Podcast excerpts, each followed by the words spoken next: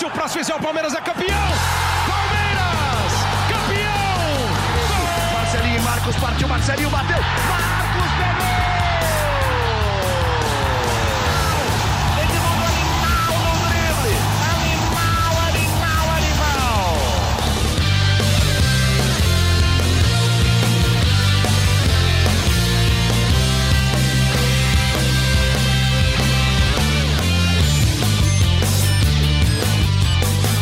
Palestrinas e palestrinos, começando mais um GE Palmeiras, o seu podcast aqui do GE. Globo sobre tudo do Verdão. Hoje é quinta-feira, dia 4 de maio, e o Palmeiras venceu mais uma partida, venceu o Barcelona de Guayaquil no Monumental de Guayaquil por 2 a 0 gols de Rafael Veiga e Gustavo Gomes, o zagueiro, que eu não lembro a última vez que ele fez uma partida ruim, para ser sincero. O Gustavo Gomes é um absurdo. E o Rafael Veiga, que também fez o gol do Palmeiras eu diria que ele desfilou ontem no Equador. Jogou fino do fino do fino da bola. E a gente vai falar muito dessa partida. O Palmeiras ainda é o segundo colocado do grupo por causa do saldo de gols. O Bolívar enfiou simplesmente 4 a 0 no River Plate fora de casa. E o Palmeiras é o segundo, tem seis pontos. O Bolívar também tem seis pontos. E a gente vai falar muito então de Libertadores da América no episódio de hoje. E para isso eu estou recebendo aqui Emílio Bota, setorista do Palmeiras no GE. Thiago Ferri, também setorista do Palmeiras, o GE, e Leandro Boca, a nossa voz da torcida. Eu vou começar com o Thiago Ferri porque ele está diretamente. Hoje a gente não está fazendo live, né? A gente está fazendo gravado. E o Thiago Ferri está diretamente de Guayaquil, eu acho, do aeroporto. Ele foi para lá acompanhar a partida. Ferri, seja muito bem-vindo. Como estão as coisas por aí? Tá frio, tá calor? Tinha palmeirense por aí? Tem palmeirense por aí ainda? Não foi ninguém? Como é que estão as coisas? Tudo bem? Fala amigos, tudo bem com vocês aí? Quem acompanha esse podcast? Cara, frio aqui é uma coisa que você não vai. Aliás, frio você até vê. Eu peguei um frio ontem no jogo porque a tribuna onde eu assisti a partida estava condicionado bombando, mas é muito quente aqui. Aqui é uma Uhum. cidade realmente muito quente. Ontem eh, a partida, quando a gente chegou no estádio, por conta da umidade, a sensação térmica aqui. Agora vocês vão ouvir no, ao fundo o pessoal aqui no aeroporto, mas é o, é o jornalismo ao vivo, né? Muito bom, muito bom. É, não, a gente pegou aqui uma sensação térmica de quase 35 graus à noite, que Nossa. realmente é muito úmido, então assim, é muito quente. E até eu conversei com o pessoal do Palmeiras ontem, quando eu cheguei no estádio, eu falei, pô, complicado para jogar, né? E eles falaram, ah, o gramado tava um, um pouquinho pesado, choveu também, além de tudo, então o gramado ficou pesado e a chuva deixou mais abafada ainda. Então, foi um jogo que era complicado por conta dessas condições. O Palmeiras venceu bem. Vocês falaram bem, eu acho que o Veiga desfilou aqui em Guayaquil e desfilou mesmo porque o time que deu espaço o Barcelona, assim, é, Uhum. o Palmeiras jogou bem, mas o Barcelona marcou muito mal, especialmente o Veiga. O Veiga tinha um espaço para percorrer e aí ele deitou e rolou, jogou muito bem, o Rony jogou muito bem. O Palmeiras, depois de um comecinho difícil de jogo, controlou a partida, mereceu vencer, controlou seu destino, né? Mas acho que é, é importante falar que foi um jogo assim, eu cubro o Palmeiras há bastante tempo, né? Foi um jogo bem, bem emotivo assim para a delegação como um todo Sim. pela, pela questão do, do Dr. Gustavo Malhoca, né? Que, que morreu aos 42 anos. Ele é todo mundo conviveu com ele. Ele trabalhava no Palmeiras há 10 anos, estava no, no, no time profissional desde 2016 é um cara que é muito importante no dia a dia do Palmeiras, assim, as pessoas, todo mundo agora tá vendo, né, as, as homenagens e tal, mas ele foi um dos precursores do que o, da revolução do Palmeiras na estrutura do Palmeiras ali de 2015 para 16, né? Até acho que eu quero mais falar sobre isso, porque é, ele entrou no momento em que o Palmeiras estava reformulando o departamento médico. Não, não é nenhuma crítica aos médicos que estavam antes lá, que eram competentes também, mas o futebol tinha uma, uma tradição né, de terem médicos ortopedistas né, que cuidavam ali do- dos jogadores.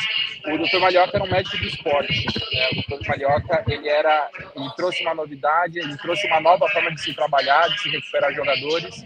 Foi muito importante na época em que tinha o Altamiro Botino, que foi o primeiro coordenador científico, hoje é o Daniel Gonçalves, o Gilmar Ottoni, que era o fisioterapeuta também, que saiu do Palmeiras em 2020. Eles foram pessoas muito importantes para a formação do núcleo de saúde e performance, que hoje é uma parte tão importante do Palmeiras. Então todo mundo estava muito sentido, muito sentido mesmo. É, antes do jogo, depois do jogo, a gente falava com todo mundo o que eu falei, eu falei com bastante gente, e todo mundo lamentando muito a, a perda do Dr. Malhoca. Então, esse jogo, além dessa carga emotiva e da importância na, na classificação, né? Porque agora o Palmeiras está numa situação mais confortável, serviu de fato como uma homenagem. Então acho que foi, isso foi bem legal é, da, da, conseguir fazer isso, né? Conseguir vencer o jogo e, em função de tabela, né? De classificação, o Palmeiras numa situação mais confortável. O, vocês falaram, o Bolívar abriu um, um saldo bom. Uhum. Até comentei isso aqui é, lá no, no, estádio ainda. Falei pro pessoal do Palmeiras, falei, agora vai ter que golear no Allianz. Aí até me falaram, não necessariamente. Se vencer agora, de repente todo, os dois vencerem os, os, dois jogos que restam e o Palmeiras vencer o confronto direto, o Palmeiras é o primeiro da chave e classifica em primeiro. Mas é, é isso. Essas foram as impressões que eu tive aqui desse, desse jogo importante, um jogo, um jogo diferente aqui do Palmeiras. Muito bem, Thiago Ferri. Para a gente deixar aqui a pô, mais do que justa homenagem ao Dr. Malhoca, que ele faleceu, o Ferri disse, aos 42 anos, vítima de um câncer no cérebro, que ele estava batalhando desde 2020, né? E, pô, assim, eu não conheci pessoalmente, mas pelas inúmeras, inúmeras homenagens que eu vi na internet, com certeza foi um cara sensacional, além de um baita profissional. Fica aqui, não sei se alguém da família dele escuta o nosso podcast. Mas amigos com certeza escutam, fica aqui os nossos sentimentos, o nosso abraço. E de certa forma a gente dedica esse podcast para ele também, por que não? Porque deu para ver, principalmente na comemoração do Rafael Veiga, né, que ele beija, eles estavam com uma faixa no braço, ele beija, dedica o gol ao, ao Dr. Malhoca, assim, pô. Coisas da vida, mas muito triste. E assim, o Palmeiras também, para quem não viu, fez uma homenagem com ele ainda em vida. Colocou uma, uma das salas do núcleo de performance do Palmeiras, de saúde e performance, com o nome dele os familiares foram. Para quem não viu, tem no YouTube do Palmeiras, TV Palmeiras, até no GE a gente usou esse. Tem no GE. A é. gente publicou. É só uma, o, o, o, núcleo de saúde e performance agora leva o nome dele, no, é isso. como um todo. É núcleo de saúde e performance Dr. Gustavo Malhoca, é o, o, o, núcleo inteiro, né? Porque ele de fato foi um dos. Eu lembro que uhum. já cobri o Palmeiras nessa época, né?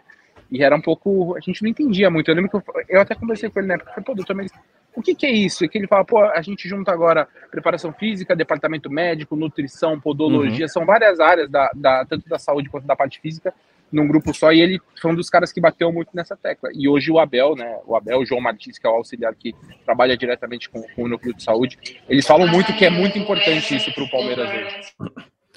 Muito bem, justíssimas homenagens. O pessoal que não viu, vá lá no GE, assim, é um vídeo assim, pô, eu quando assisti me emocionei muito, o Marcos Rocha aparece chorando muito. Sim, pô, homenagem mais do que justa.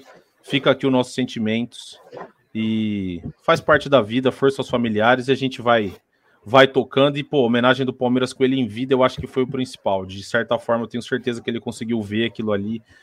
E seja lá de onde for, ele vai estar tá vendo o Palmeiras, esse Palmeiras do Abel Ferreira que deu muita alegria para ele e ele também deu muita alegria pra gente, né? Porque se não fosse por ele, acho que o Palmeiras não teria vivido, não estaria vivendo tudo que vive, porque pô, performance e saúde para jogador de futebol é mais do que essencial.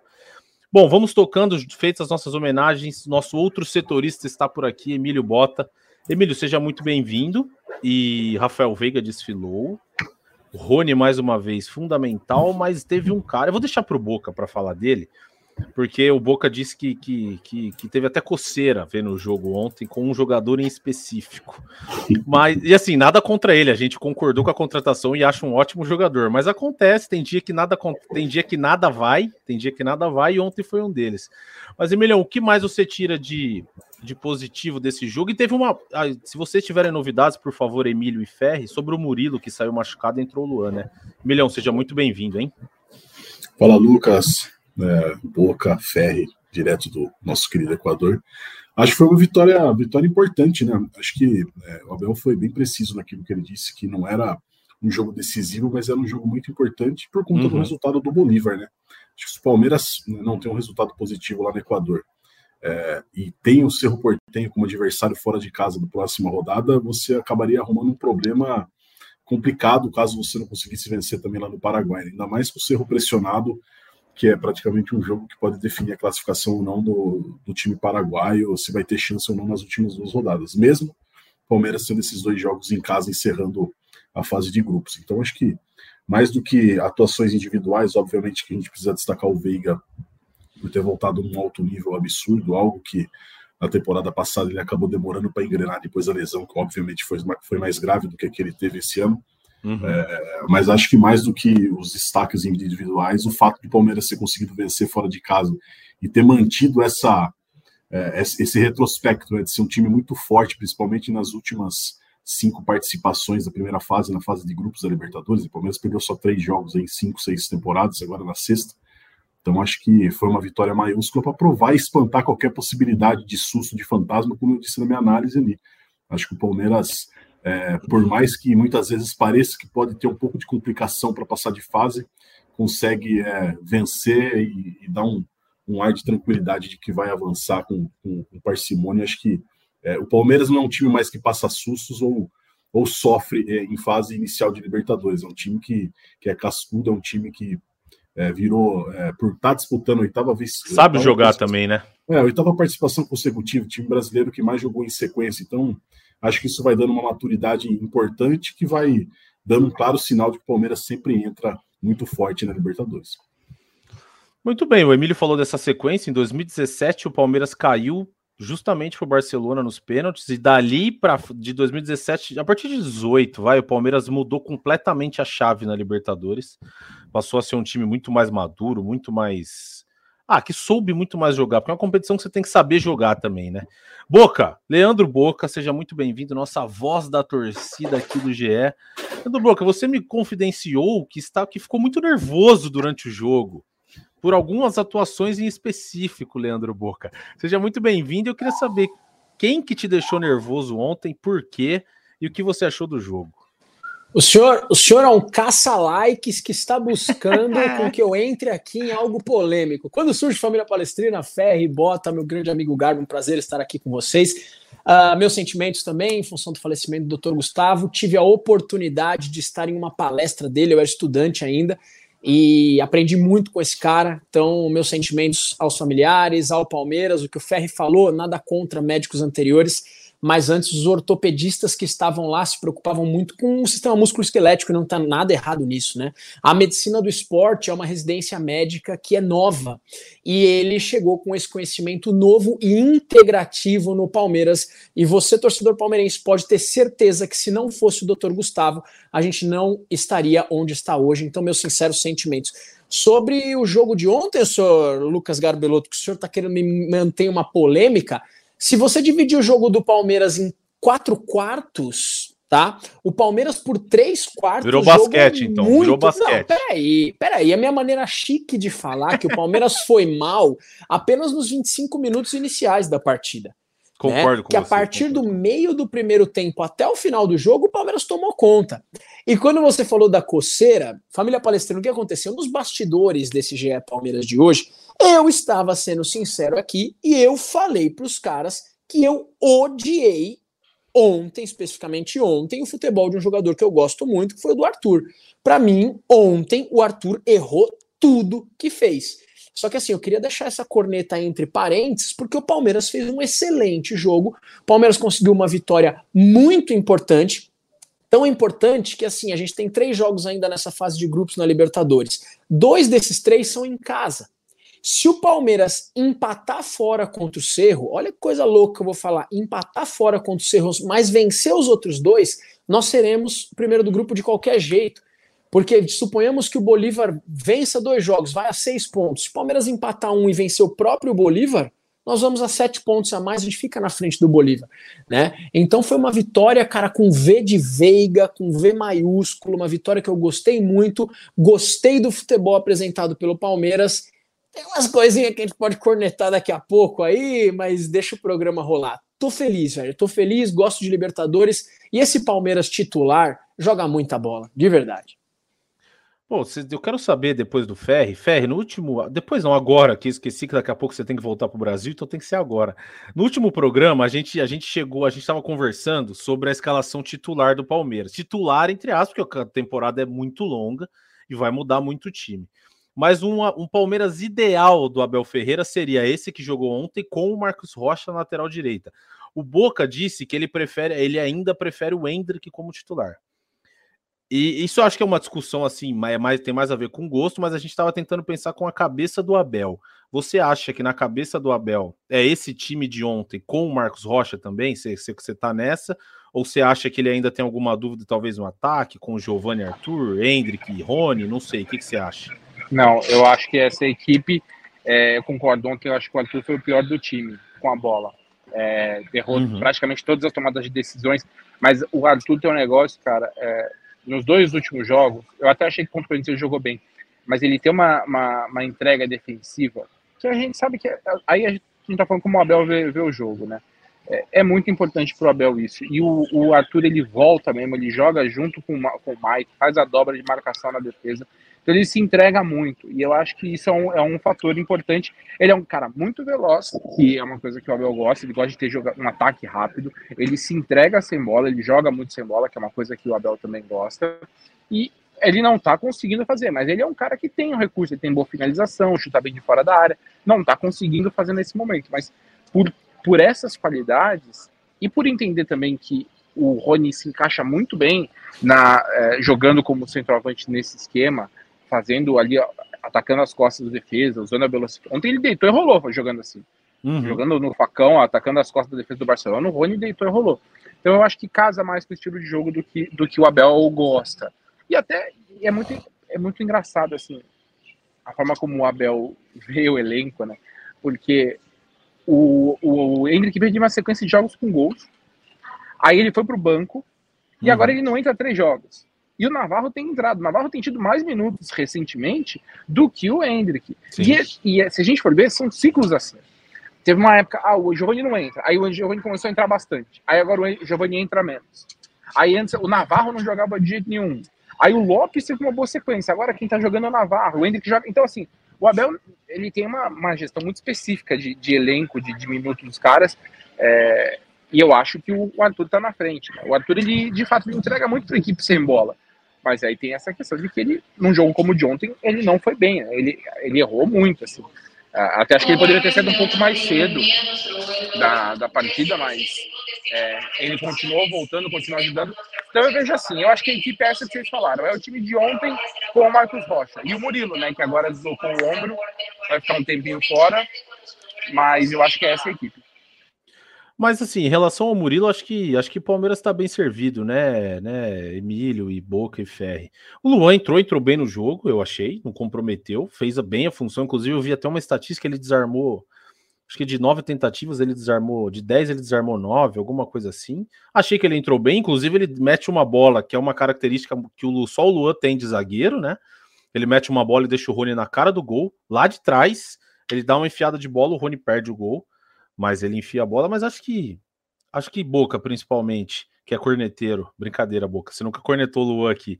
O Luan, acho que de zagueiro o Palmeiras tá bem servido, né? Não tem essa. Pô, sai o Murilo entre o Luan, tá tudo bem, tá tudo certo, não tem, não tem drama, né? Sou zero corneteiro, eu apoio o Palmeiras pra caramba, velho. Só tô corneto de vez em quando. Cara, uh, o sistema defensivo do Palmeiras é muito bom, velho. O Palmeiras tem dois super goleiros, o Palmeiras tem dois super laterais direito, esquerdo também. É, e na zaga, a gente tem aí três caras né, que são muito fera. O Luan, ele é um cara que eu gosto demais, ele é um zagueiro muito técnico. Ele falhou em partidas decisivas e aí a torcida pega para Cristo. A torcida não. Parte da torcida. Sim, Pega para Cristo, boa. não confio no Luan, porque em função do lance contra o Chelsea, ou em função. Eu lembro da primeira partida da final da Copa do Brasil, talvez contra o Grêmio, enfim, algumas partidas ele que ele acabou expulso, falhando. Ele foi expulso. acho que no Diego Souza. Foi bem, mas assim, foi bem, um lance bem. É, ele foi, ali ele foi bem.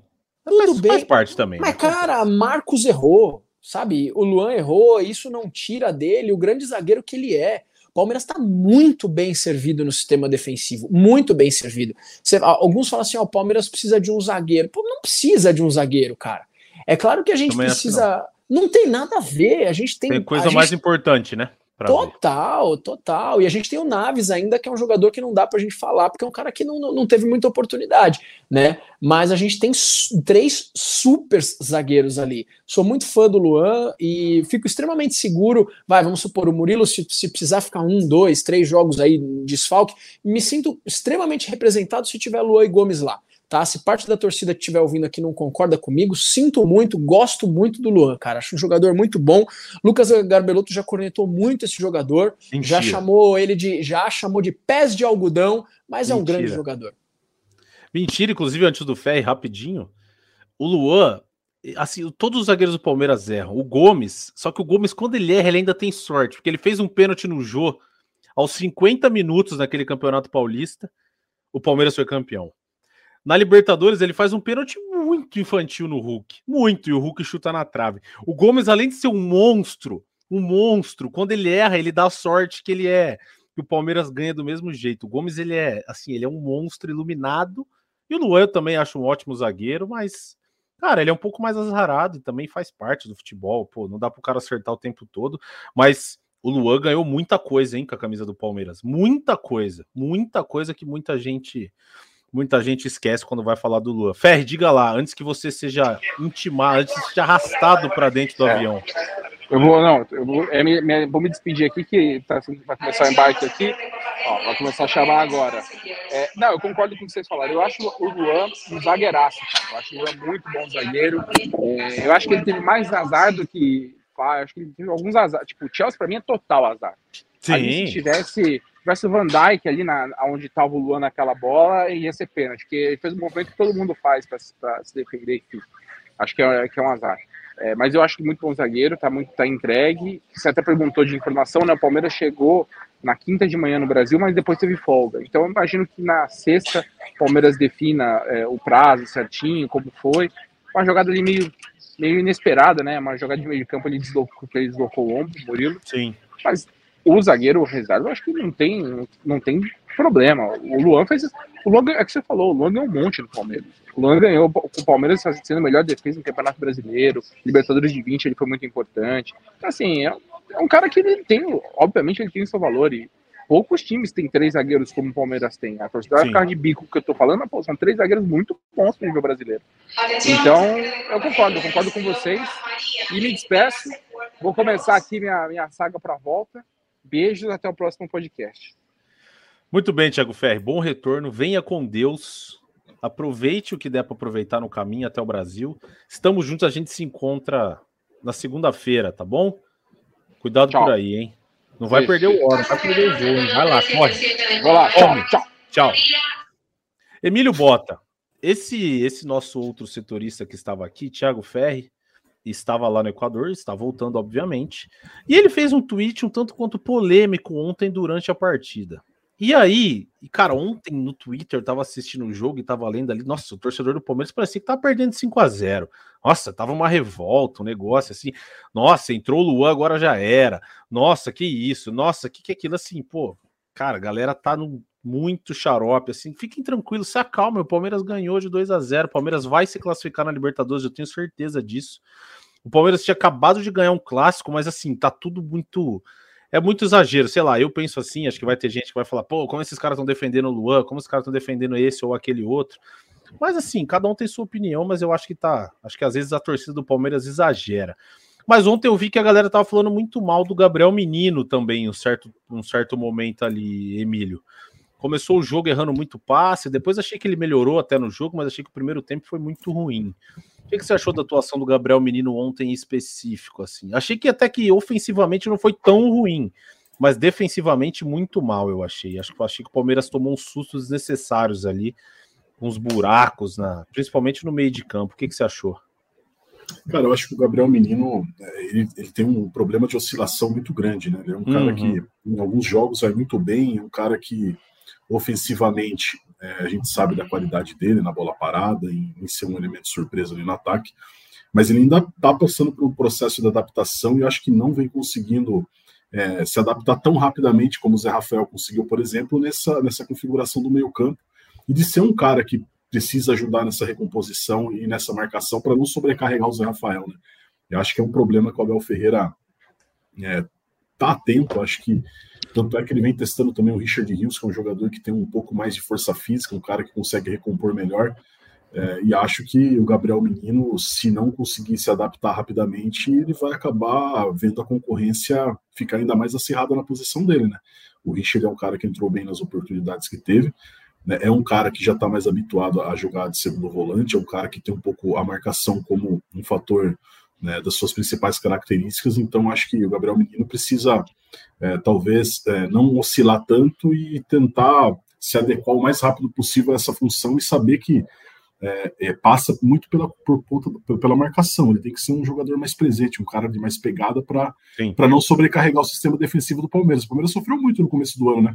É, acabou tomando gols que não tomava. Você via os times. Começo do jogo ontem também deu uma sofrida. O Everton também. fez umas duas defesas ali cara a cara. E é, e é, algo que você não via no Palmeiras ano passado, por exemplo. Né? Era um time muito que, além difícil. de não tomar gols, era um time que não deixava o seu adversário criar chance. Né? Você não via um jogo, um time ficar ali muito até ficava tocando a bola ali, rondando a área, mas não conseguia infiltrar, não conseguia criar é, algo, que, algo que acabou mudando esse ano, mas também muito por conta dessa, dessa mudança de posição dos jogadores. Acho que demanda um pouco mais de tempo. Zé Rafael acho que conseguiu se adaptar muito mais rapidamente, é, mas ainda assim eles oscilam muito, né? O Zé Rafael talvez oscile mais do que quando ele jogava como segundo volante, mas o Gabriel Menino vem tendo aí uma dificuldade maior para conseguir se adaptar nessa função. É isso, tô com, tô com o Emílio nessa. E você, Boca, o que, que você achou da atuação específica do Gabriel? Mas assim, também acho que, é, acho que faz parte, mas ao mesmo tempo, para ele é ruim, né? Porque assim, o Richard Hughes tem entrado e quando joga, joga bem. Quando entra, entra bem. Quando Acho que ele, ele saiu de titular algum dia, acho que uma vez, né? Richard Hughes titular contra o Vasco, não foi? Ou não, contra o Vasco ele entrou. Bom, não lembro agora se foi titular. Mas sempre que ele entrou, ele entrou bem. E assim, isso o Gabriel Menino já mostrou ser um cara de muito potencial, né? Um cara que bate muito bem na bola, na bola aérea ele, ele bate escanteio, ele bate falta, principalmente cruzando bola na área, ele é muito bom. Contra o Flamengo ele fez um golaço de fora da área. Mas isso acho que principalmente é ruim para ele, né, Boca? Porque essa oscilação acaba, vai acabar fazendo em algum momento o Abel Ferreira ter que optar por ele, o Rios, e se o Rios estiver muito bem, a chance do Gabriel Menino sair do time acaba sendo maior, né? Ou quando não tiver o Rafael Veiga, talvez adiantar ele, mas assim, tirar ele do lugar que ele, que ele gosta mais, né? Foi horrível a partida do menino, Garba. Não vou poupar muito, não. Foi muito ruim. Foi muito ruim. Ele e o Arthur não fizeram uma boa partida. E assim, cara, para mim, eu gosto do jogador, gosto do jogador, tanto quanto jogador como como pessoa, né? Puta, a gente fez um papo com ele aqui muito legal. Sensacional. Falamos sobre esse papo lá no. Mano, o menino é um cara muito gente boa. Uhum. Mas ontem a partida dele foi muito ruim. E o Emílio matou a pau. O, o Gabriel Menino, ele é muito irregular. Às vezes ele é o melhor da partida. Contra o Água Santa, ele foi o melhor em campo, na minha opinião. Na Supercopa contra o Flamengo foi o melhor em campo. Então, quer dizer, nos dois dias de título que o Palmeiras teve esse ano, ele foi o melhor em campo.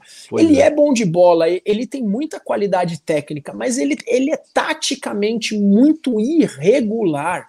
Muito, muito. Ele faz, ele faz excelentes partidas para resolver o jogo e ele faz partidas que ele, cara, ele erra muito, né? É, para mim, o Gabriel Menino não é, cara, graças a Deus eu não sou o Abel Ferreira, é o Abel Ferreira que está lá, né? Mas eu não vejo sentido no Gabriel Menino e, e o Arthur serem titulares do Palmeiras. Eu repito o que eu falei no podcast passado. Eu enxergo que o Palmeiras pode jogar hoje, pelo menos testar testar, jogar com Zé Rafael, Richard Rios e Rafael Veiga no meio-campo. E lá na frente eu vejo Hendrick, Giovanni e o próprio Flaco Lopes na frente do Arthur. É claro que se entra o Flaco Lopes, muda o jeito de jogar. Do Palmeiras vai o Flaco pelo, vai o Flaco pelo meio, o Caio Rony para um lado, isso daí já tira talvez o melhor do Rony no Palmeiras, mas enfim, eu enxergo que tem outros jogadores na frente do Arthur e outro jogador na frente do Gabriel Menino, que são, que são jogadores que podem ser usados como coringas, tá? Essa é a minha opinião, graças a Deus não é Leandro Boca, é Abel Ferreira que tá lá, é um monstro que faz uma gestão de grupo fantástica. Se ele fala, eu simplesmente assino embaixo. Mas tem coisas que a gente não consegue entender. É isso, é isso. E assim, o Boca bem disse, a gente, quando a gente analisa aqui, nós, a gente não tá falando nada a ver com o pessoal, com o que, que o cara faz. A gente tá falando do jogador de futebol, quando ele entra em campo. Pô, o Gabriel Menino veio aqui, para quem não ouviu, ele deu uma entrevista pra gente sensacional, um cara super atencioso. Ficou uma hora com a gente, a gente nunca faz aqui essas análises de, pô, ah, o Gabriel Menino é chato, o Gabriel Menino é isso, é metido, isso aqui. A gente não, primeiro que a gente não tem nada a ver com isso, né? Nada, zero. A gente tá falando aqui do jogador de futebol e o Boca disse, falou que não jogou nada porque ontem ele fez um jogo péssimo. Do mesmo jeito que o Arthur ontem, ele sabe, o Arthur tem certeza que ele acabou o jogo, ele chegou no vestiário, olhou pro Abel e falou: Cara, hoje não deu nada certo. Errei tudo. O Arthur tá errando passe de dois metros, coisa que ele não erra. Ele errou tudo, mas assim, faz parte. O dia era ruim, e eu acho, Leandro Boca, que no jogo de domingo, é domingo ou é sábado, Palmeiras e Goiás? Vai falha minha, hein? É domingo, acho, Lucas. É domingo 6 domingo, e meia, 18 né? e 30, é isso? É, domingo 6 e meia, lembrei. Boa, Boca, obrigado. Eu acho que ele vai fazer algumas mudanças no time. Eu acho, não tenho certeza, porque ele veio de dois jogos seguidos, né, com os supostos titulares. E aí, se bem que é só domingo, seis e meia, mas acho que é capaz ele fazer essa sua. Talvez colocar o Richard Rios junto com o Zé Rafael, testar ali um. Testar não, né? Mas colocar o Giovanni na do Arthur. Eu acho que seria legal de ver, viu, Boca? Esse time que você falou aí. Eu gostaria de ver também. Ver Zé Rafael, Veiga e Rios fazendo o meio-campo do Palmeiras, acho que pode dar muita coisa boa. Muita coisa boa, sei, mas. Eu não sei a opinião, eu não sei a opinião do Emilhão, cara. Eu acho que é um cara é um cara melhor para falar isso. Os três próximos jogos do Palmeiras são pelo Campeonato Brasileiro. Né? Eu não sei a análise do Emílio, mas o, o Palmeiras ele vai enfrentar o Goiás, o Grêmio e o Red Bull Bragantino, né? Antes Sim. de enfrentar o Fortaleza pela Copa do Brasil. Em pelo menos um desses três jogos, o Palmeiras vai ter que poupar alguma coisa, porque a gente tem que entrar muito forte contra o Fortaleza, porque decidir com os caras lá lá na terra deles, lá no Castelão, vai ser é muito duro. barra. É então eu entendo que o Palmeiras tem que estar 100% na outra quarta-feira. Eu acho que no sábado, Boca, contra o Bragantino, que é no Allianz, o Abel segura. Então, eu, eu não sei, eu queria entender a eu opinião chutaria. do Emílio. Queria entender realmente a opinião do Emílio, porque são três jogos pelo Campeonato Brasileiro. Adversário por adversário, Emilhão, não sei se o Grêmio é, é o que a gente tem maior preocupação entre Goiás, Bragantino e Grêmio. Eu queria muito ouvir a opinião do Emílio, porque eu não sei. Eu não sei se vale poupar contra o Goiás e contra o Bragantino, só contra o Bragantino. Eu entendo que contra o Grêmio não seja o jogo ideal para o Palmeiras poupar. Emilhão, não sei, cara. Me, me traduza isso aí, por favor, cara. Ó, antes do Emilhão, o, o Goiás, nesse Campeonato Brasileiro, ganhou do Corinthians. É, ganhou um jogo fácil. Ganhou do Corinthians 3 a 1 Perdeu do Atlético Paranaense fora e perdeu do Internacional fora. Ou seja, o Goiás só tem uma vitória. Emilhão, vai nessa que o Boca te deu o gancho. E você acha que esse jogo talvez seja o melhor para poupar? Porque o Grêmio é um jogo duro. O Grêmio é, é sempre véio. jogo duro, cara. É. Sempre jogo duro. E o, Bra o Red Bull Bragantino no Allianz é pré-Fortaleza. Então não sei. O que, que você acha? Você acha que. Não sei, acho que esse jogo talvez o Abel deu uma deu uma misturada, né? Diga lá, Emilhão, manda bala. Você tá falando um pouco hoje, fale mais. que isso. Eu acho que tá bem, tá bem, acho que definido que o jogo contra o Fortaleza, por ser um mata-mata, acho que é fato que o Abel Ferreira vai com força é, jogo máxima. muito duro, né? Muito é, duro Fortaleza. Você precisa, você precisa fazer o resultado em casa para você ter uma, uma tranquilidade maior e poder também fazer essa gestão de energia que ele vem fazendo, né? Mas eu acho que nessa sequência de três jogos, é, eu não imagino que o Abel é, pense que, ah, tal jogo acho que eu vou poupar, tal jogo acho que eu vou poupar. Eu acho que vai mais de acordo com a demanda do, do desgaste físico dos jogadores. Os jogadores vão, vão dando a resposta. E, e o Abel Sim. não costuma é, poupar muito, né? Ele vem fazendo mudanças pontuais em posições que ele considera ele considera o jogador mais desgastado. E o que ele faz é, é, é conseguindo resolver o jogo, tendo uma perspectiva boa ali daquilo que está se desenhando, ele tira os titulares mais cedo, né? Com, já abre o segundo tempo, 5, 6, 7, 10 minutos, ele já começa a fazer as mudanças e faz sempre as cinco substituições. Eu acho que é, é, é mais ou menos por essa gestão do elenco. Não sei se ele tem no planejamento dele jogos ali que ele deu um, deu um vistinho ali falando: ah, esse aqui acho que eu vou poupar, vou poupar, vou poupar. Acho que é mais é, de acordo com a análise dos desgastes dos jogadores e, e da resposta que eles vêm dando. Né? Você não Sim. pode é, deixar de é, de esquecer que o Rafael Veiga e o Rony, por exemplo, eles estão vindo de lesão, são jogadores que vieram, voltaram e voltaram num nível muito, muito, muito lá em cima, né, numa rotação bastante alta, e é, e é até, é, acho que faz parte do planejamento você tirar um pouco da carga desses caras. Então, é, olhando isso e também olhando aquilo que ele tem no elenco de jogadores que estão lesionados, por exemplo, na lateral direita, você tem o Mike que pode estar é, tá jogando numa sequência, mas o Marcos Rocha está machucado. Né? Ou ele também utiliza o ali no ataque. Então tem que ver tudo aquilo que o, que o Abel Ferreira está pensando. Giovanni é, vai para a seleção sub-20. Então, é, o pessoal, mas ali no ataque ele vem fazendo um, uma boa gestão, né? Ele vem rodando bastante esses caras, o Rafael Navarro, o Lopes, jogadores que na temporada passada, né, principalmente no fim, na reta final do, do ano, quase não jogavam, né? E esse ano eles têm jogado bastante, têm, têm tido bastante a confiança do Abel, Breno Lopes também. Então, acho que vai mais por aí. Acho que ele analisa caso a caso a, como que o jogador está dando a resposta, e aí ele decide se ele vai poupar é, desde o início, se ele vai tirar o cara antes, no segundo tempo, para dar mais mobilidade para quem está no banco de reservas. Acho que é mais ou menos por aí. E um ponto, um ponto positivo é que ele tem jogadores no banco entregando, né? Ele tem jogadores que vêm do banco e vêm bem. O Hendrick, pô, fez gol nos dois jogos da final do Campeonato Paulista. O Flaco Lopes tem entrado bem. O Giovani voltou, voltou a ser utilizado e bem. Tudo bem, vai para a seleção. John bem. John John, bem lembrado, que faz justamente a única função, a função mais difícil do elenco é a dele, que é substituir o Rafael Veiga. Talvez o Rony também seja muito difícil, mas acho que o John John tem uma dura missão pela frente, que é quando o Veiga não tá, jogar na do Veiga, e querendo ou não, o torcedor sente falta, fala, pô, se essa bola fosse o Veiga. Mas enfim, faz parte. Agora, já que vocês falaram de, de mudanças e de Garcia e tal, Boquemilho, o Abel Ferreira ontem, outra coisa que eu tava, como eu disse para vocês, eu estava ali na internet e tal, vendo o que as pessoas estavam falando e assistindo o jogo.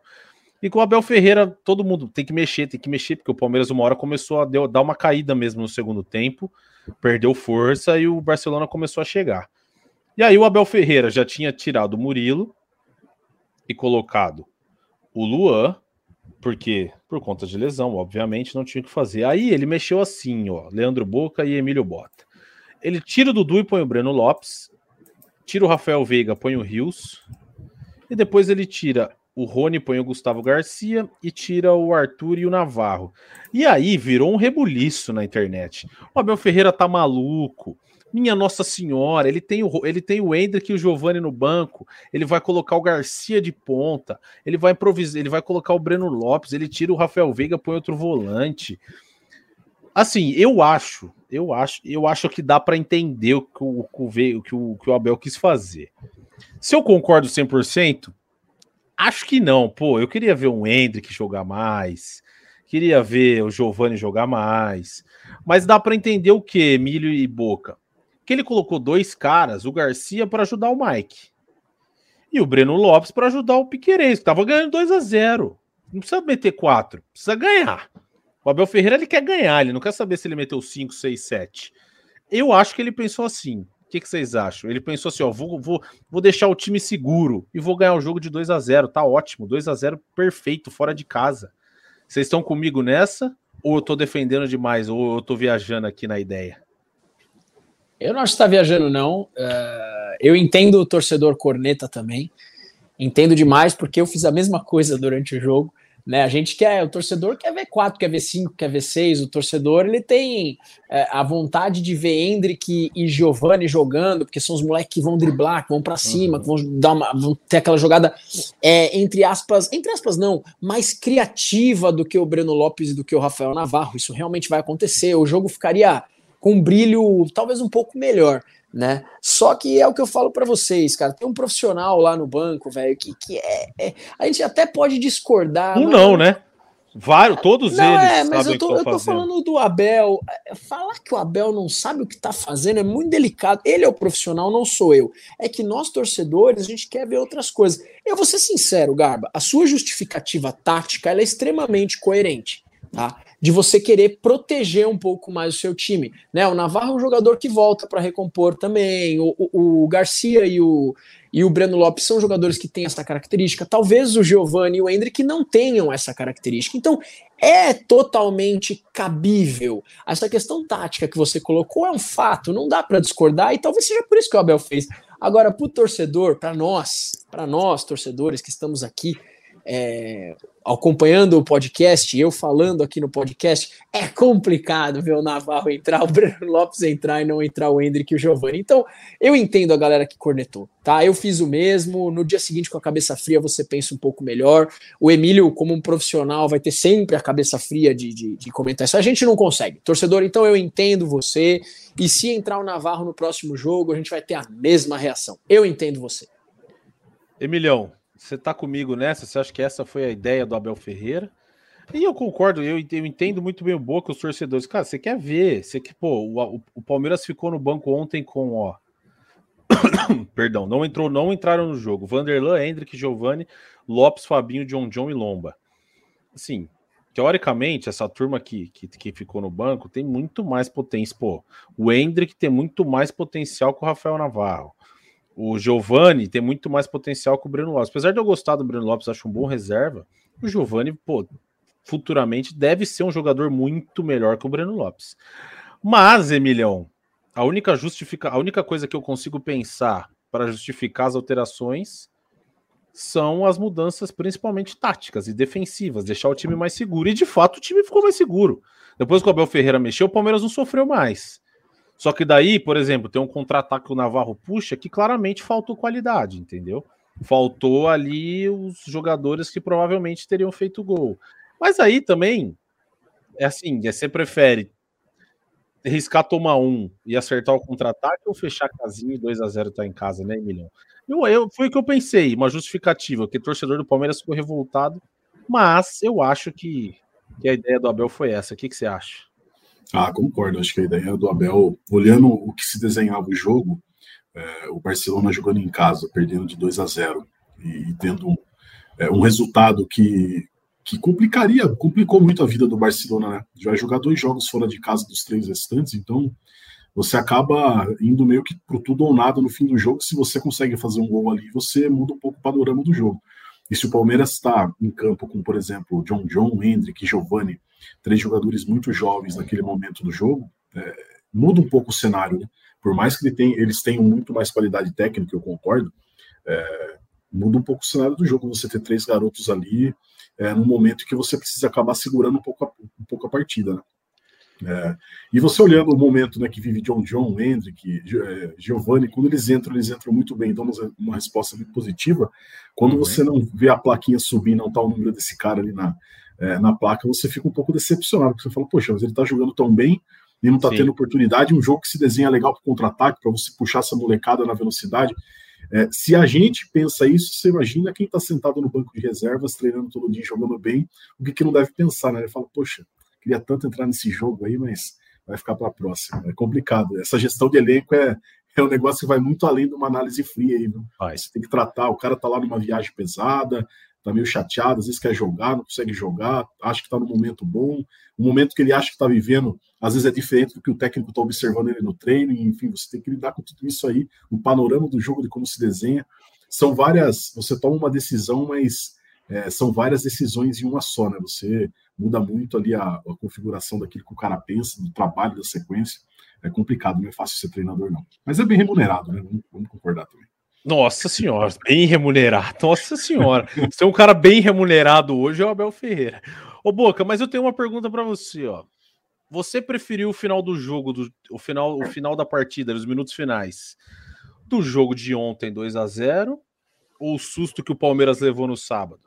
O que, que você, ah, que que você ficou mais tranquilo o sentadinho ontem, no sofá? O de ontem. Então, assim, então, exato, assim é, exato. então, o Abel Ferreira também deve ter pensado, falou, pô, a gente tomou um sustaço no sábado. Querendo ou não, o Palmeiras toma um gol bobo, depois o Paulinho tem uma chance na área que ele manda por cima. Se o Palmeiras toma um empate no jogo do final de semana, era tragédia, porque era jogo para golear, entendeu? Então eu acho que assim, tem que pensar também nas coisas que estão acontecendo. Ele falou, pô, vamos segurar, vamos ficar aqui na casinha. E outra, uma coisa que eu vi, não lembro quem que falou, Cara, era um jogo. O Ferre entrou muito bem aqui, falou da relação dos jogadores do Palmeiras com o Dr. Malhoca, que faleceu. Cara, um jogo fora de casa de Libertadores. Eles tinham perdido um cara super querido do elenco, querendo ou não, faz parte do elenco, o cara que trabalhava com eles todos os dias.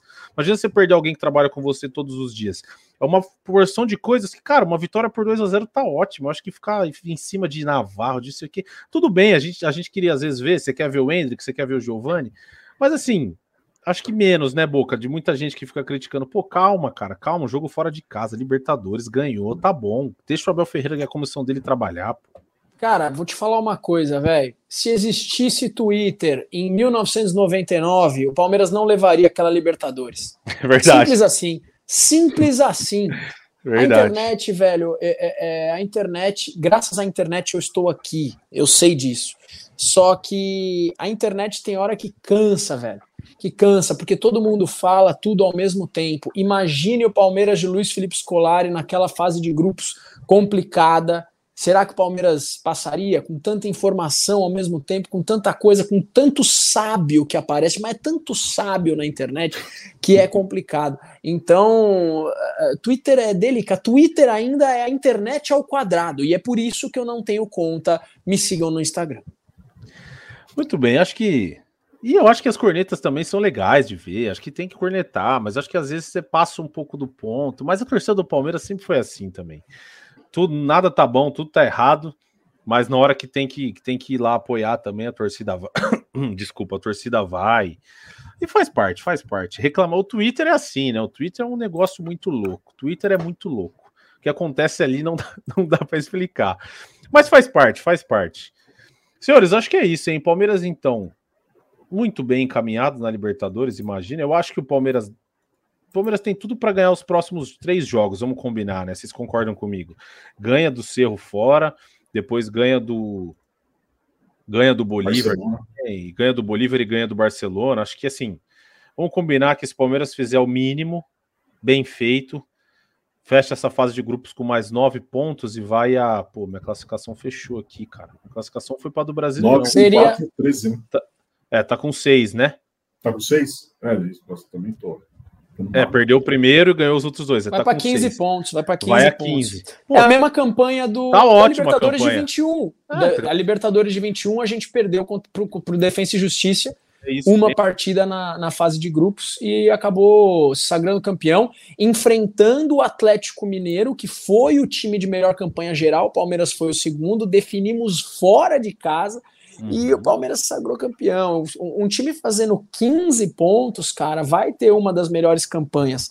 Né? Eu acho que tem o Fluminense aí que, cara, deu um show pra cima do River Plate. A gente O tem que Fluminense assumir deve isso. fazer a melhor campanha. Que o Fluminense não vai perder. Eu acho que o Fluminense fecha, fecha com 18 pontos também, né? Mas vamos ver, né? Camisa pesa, né, meu irmão? Então vamos, vamos confiar no nosso palestra aqui que a gente tem tudo para ir para ir para cima nessa Libertadores, cara. É um torneio que o palmeirense respira. Pô, nunca, se eu não me engano, espero não estar passando informação errada aqui, acho que nunca um time brasileiro disputou oito Libertadores de forma Não, consecutiva. o Palmeiras é recordista, é recordista, pô. Olha isso, velho. Né? É- é- o Palmeiras tem números na Libertadores que nenhum outro time no Brasil tem e ponto. Ah, o São Paulo, o Grêmio, o Santos e o Flamengo também são tri. É verdade, tudo bem, parabéns para vocês. Agora, todos os outros números dessa competição é do Palmeiras e seria incrível se a gente se tornasse o primeiro tetracampeão na Libertadores, o primeiro brasileiro tetracampeão na Libertadores. Muito bem. Emílio Bota e Leandro Boca, acho que falamos bastante do jogo de ontem. Só a gente só falou do jogo de ontem praticamente e demoramos 50 minutos. Muito bem. Sinal que vocês estão muito bem informados e assistiram o jogo, atentos, prestaram atenção para vir aqui nesse podcast e dar muita informação legal para quem nos ouve. A gente falou muito aqui também de reclamação de internet, mas cara, eu falar para você que eu não tenho nada contra ficar reclamando também não, viu? Eu acho que é legal, eu acho que é saudável. bem. Eu acho que é saudável, eu acho que tem que cornetar mesmo. E assim, acho que os, os jogadores acho que nem sentem muito isso também, viu? Acho que eles nem, nem se incomodam. O Abel Ferreira eu tenho certeza que não se incomoda, porque já falaram cada coisa dele na televisão, na TV aberta, que assim, putz, eu acho que o Abel Ferreira não tá nem aí pra opinião de ninguém, pra ser bem sincero. A gente só tenta entender as coisas que ele faz e o que ele pensa, porque, pô, querendo ou não, o Abel Ferreira é um monstro de treinador e monstro de gestor de elenco, então deixa ele trabalhar, que ele sabe o que faz. Ninguém ganha duas Libertadores no mesmo ano, por acaso. Leandro Boca, muito obrigado. Emílio Bota, muito obrigado. É, a gente vai encerrando. E Thiago Ferri, por que não? Que essa hora já deve estar embarcado na primeira classe do Equador para vir para o Brasil. Ele vai para o Panamá, né? Ele sai do Equador, vai para o Panamá, do Panamá ele vem para o Brasil. Vem, acho que ele, ele é chique, né? Ele vai vir de primeira classe, pezinho para cima, tal, tomando uma champanhezinha. Que o Thiago Ferri é diferente. Emílio, tamo junto. Muito obrigado. A gente se encontra na segunda-feira, se você não folgar de novo, porque eu tô ligado que você tá folgando segunda direto. Se você aparecer na segunda-feira, a gente fala de Palmeiras e Goiás, tá bom? Não, beleza. Obrigado. Até, até segunda. Caso eu folgue segunda, certamente vocês vão mudar para terça, né? Para poder estar tá, trabalhando, né? É, e também parabenizar Henrique Totti, né? Um, completando hoje dois meses sem gravar um podcast. Gostaria de ter, gostaria de ter acesso ao contrato de trabalho dele aí, porque tá meio desigual o negócio. Abraço. muito bom, muito bom, Emílio Bota. Leandro Boca, um abraço e a gente se encontra também. Na, você tá sempre aqui, né? Na segunda-feira a gente se fala. Boca tomando, tá tomando alguma coisa ali, eu não tô vendo direito. O que, que é isso aí, Boca, que você tá tomando? Um abraço para vocês. Eu, eu, eu fui pegar meu drink na geladeira porque tava sem gelo e eu esqueci que não era live, né? Eu esqueci que na verdade esse programa é gravado. Hum, nós não estamos ouvindo porque a piada é renovada. Essa piada é renovada, então minha geladeira tá com estoque absoluto. E como não é não é ao vivo, para quem está ouvindo, eu tô fazendo uma homenagem aqui. Lembra que no último podcast eu, eu tava torcendo para a estreia do meu amigo Vande. Meu amigo Vande estreou no time de Várzea, começou a jogar no terrão. Infelizmente ele perdeu, né? E aqui eu tô hum, num programa gravado brindando com os meus amigos aqui um suco de pêssego delicioso em homenagem ao Vandinho. Vandinho, tamo junto, avante palestra. Esse é o nosso Leandro Boca. O pessoal que não tá, acho que esse, acho que esse recorte aqui vocês não vão conseguir ver. Mas ele está tomando uma caixinha de suco, como ele bem disse, acho que vocês sabem a marca, a gente não vai fazer o jabá aqui. A gente pode até fazer, né, Emilhão? Se mandar suco É, para se, todo pa- é, mundo. se patrocinar É. a gente, a gente fala tudo Se aqui. patrocinar, vixe, se mandar suco aqui em casa, suco para todo mundo, a gente, vixe Maria, a gente faz jabá até, a gente estampa aqui, ó, no vídeo. Nossa, mas tem açúcar, hein, bicho? Não, esse aí Tem faz açúcar. mal. é. Ô, Vamos tô vendo a light. tabela nutricional aqui. Pelo amor de Deus, 21 gramas de açúcares por porção. Eu não podia estar tomando isso aqui. Tchau. Ah, você pode, você pode. Você Caiu tá, no bem, chão. você tá bem. Você tá bem. Bom, meus amigos, é isso. Agradecer o Emílio Bota, nosso setorista do GE, o Leandro Boca, nossa voz da torcida no GE, que agora já está tomando uma água. E eu sou o Lucas Garbelotto aqui na apresentação. Foi uma honra, um prazer. Agradecer também a nossa audiência. Se a gente falou alguma coisa que vocês não gostaram, o Emílio Bota disse que o direct dele está à disposição, tanto no Twitter quanto no Instagram. Ele responde por mim lá, eu já autorizei ele. O Boca também pode responder por mim, tá autorizado, fiquem à vontade, tá bom? A gente se vê então na segunda-feira. Chutou Deivinho, subiu o Breno Lopes e partiu Zapata. Partiu Zapata, sai que é sua, Marcos! Bateu pra fora!